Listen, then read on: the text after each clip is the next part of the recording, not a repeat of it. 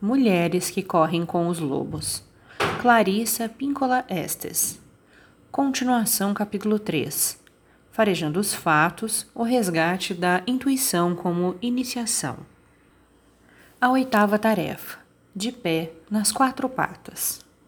Baba Yaga sente repulsa pela bênção da mãe falecida e dá à vassalisa luz, uma caveira incandescente numa vara, dizendo-lhe que se vá.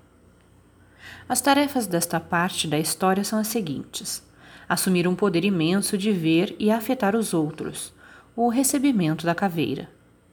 Ver as situações da própria vida com essa nova luz, descobrir o caminho de volta à família da madrasta.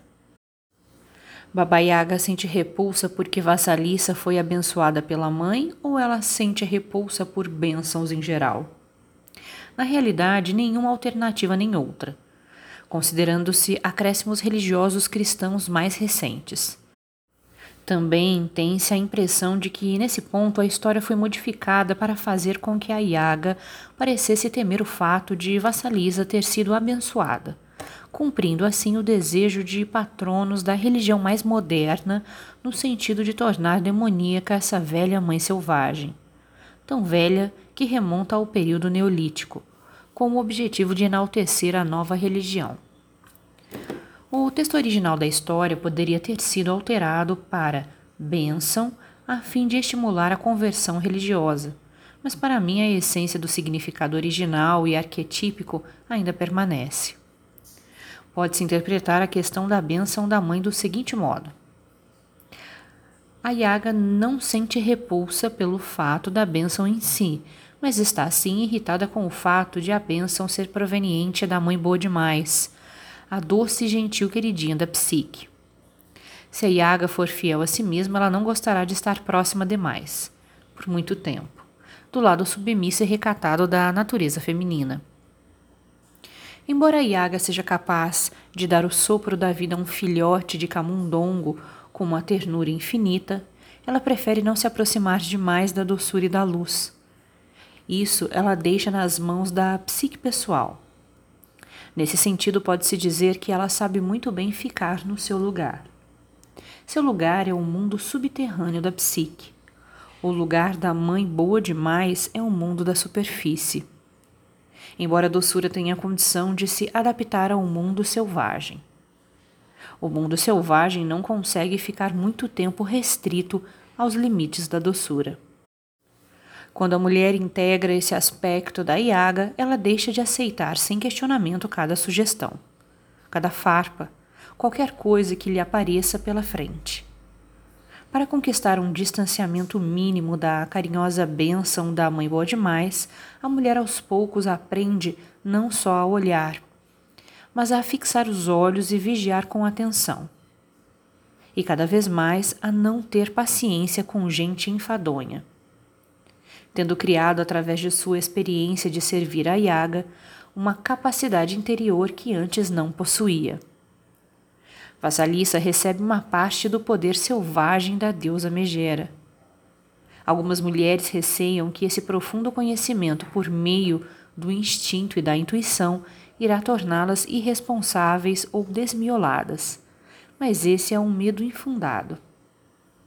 Vale o contrário a falta de intuição, a falta de sensibilidade para com os ciclos ou a negação a seguir o próprio conhecimento dão origem a escolhas que acabam se revelando infelizes e até mesmo desastrosas. Com maior frequência, esse tipo de conhecimento da Iaga impulsiona as mulheres com movimentos mínimos e, com frequência ainda maior, fornece orientação ao proporcionar imagens nítidas do que está por trás ou por baixo das motivações, ideias, atos e palavras dos outros. Se a psique instintiva disser cuidado, a mulher deve prestar atenção. Se a intuição profunda disser faça isso, faça aquilo, vá por esse lado, pare aqui, siga em frente. A mulher deverá corrigir seus planos conforme seja necessário.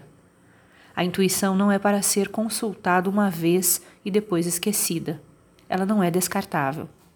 Ela deve ser consultada a cada passo do caminho, quer o trabalho da mulher seja o de enfrentar um demônio interior, quer seja o de completar alguma tarefa no mundo externo.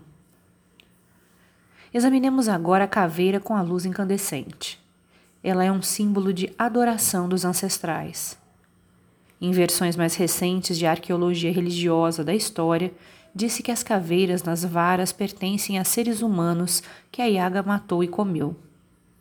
No entanto, nas religiões mais antigas, que praticavam os ritos de afinidade com os ancestrais, os ossos eram reconhecidos como agentes para a invocação de espíritos, sendo a caveira a parte mais notável.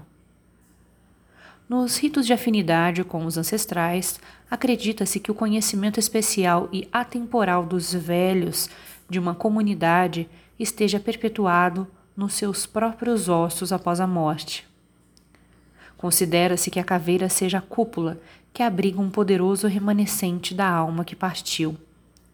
Remanescente este que, se solicitado, pode invocar o espírito do falecido de volta para uma consulta.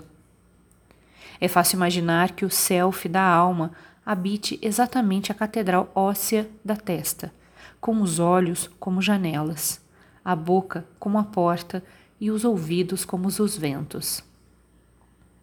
Portanto, quando a Yaga dá a vassaliza uma caveira acesa, ela está lhe dando um ícone de velha, uma ancestral sábia, que deverá carregar pelo resto da vida. Ela está iniciando vassaliza no legado matrilinear do conhecimento, que permanece íntegro e vicejante nas grutas e desfiladeiros da psique. Assim, lá vai vassaliza pela floresta escura dentro, com a caveira na vara. Ela perambulou um pouco para chegar até a Yaga, mas agora volta para casa com maior segurança.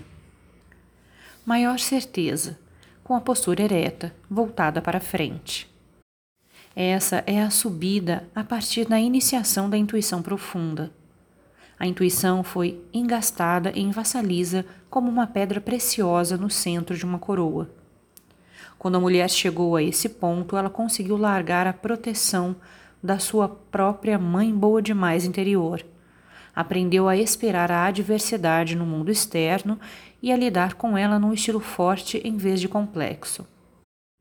Ela percebeu as características sombrias e inibidoras da sua própria madrasta e irmãs emprestadas, bem como a destruição que elas pretendem lançar sobre ela. Ela conseguiu transpor as trevas ao ouvir sua voz interior e foi capaz de suportar o rosto da megera, que é um aspecto da sua própria natureza, mas também da poderosa natureza da mulher selvagem. Ela está, portanto, capacitada para compreender poderes espantosos e conscientes dela mesma e dos outros. Nada mais de, mas estou com medo. Ela prestou serviços à deusa megera da psique, alimentou o relacionamento, purificou a persona, manteve limpo o raciocínio. Ela conseguiu conhecer essa selvagem força feminina e seus hábitos. Aprendeu a discriminar, a separar o pensamento dos sentimentos.